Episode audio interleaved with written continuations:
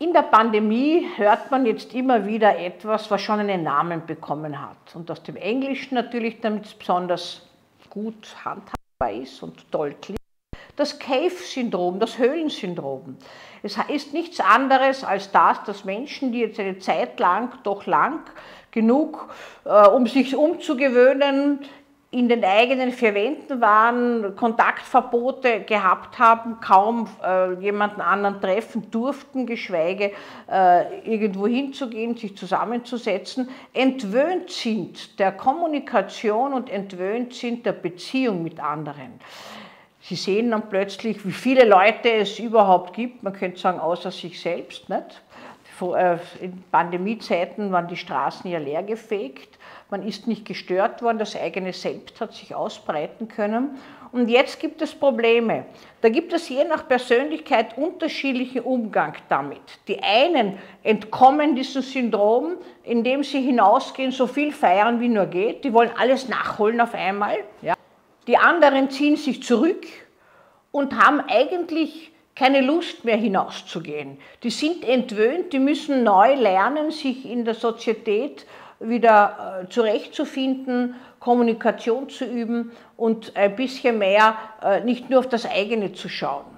Es ist äh, eigentümlich, dass manchmal dieses Syndrom auch seltsame Blüten zeitigt. Jetzt, wo man gewissermaßen hinausgehen könnte, haben manche Menschen noch mehr Lust, nicht andere zu treffen, sondern in die Natur zu gehen, um endlich diese allen, diese anderen äh, nicht äh, sehen zu müssen, sondern wieder so ungestört zu sein wie in der Pandemie. Es gibt auch Leute, die sagen, natürlich die, die nicht wirtschaftlich betroffen sind, von mir aus könnte es einen Lockdown weitergegeben haben. Ein lebenlanger Lockdown, ist wunderbar.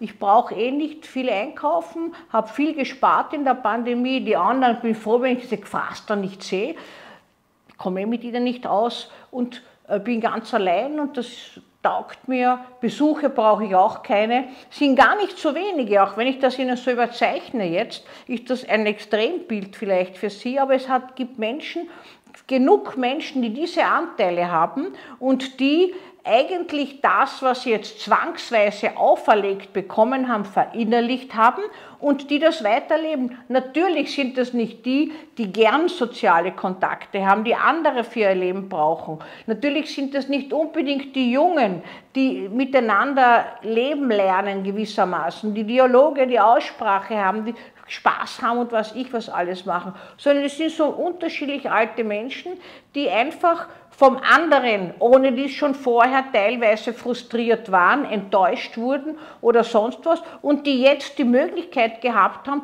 mit diesen anderen ja gar nicht zusammen sein zu müssen und die das genossen haben und die das weiterhaben wollen. Auch das ist ein Zug, der natürlich legitim ist, dass das gleich mit einem eigenen Syndrom benannt wird, habe ich fast lustig gefunden.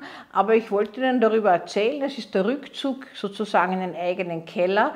Nicht immer in den eigenen Seelenkeller, weil sonst könnte man ja ein bisschen mehr selbstkritisch und lernfähig werden, aber in den eigenen Keller abgeschottet von den Wohnungen der anderen, wo man dann nur mehr sich selbst oder die eigenen um sich hat und sich nicht mehr auseinandersetzen oder sonst irgendwie mit anderen beschäftigen muss.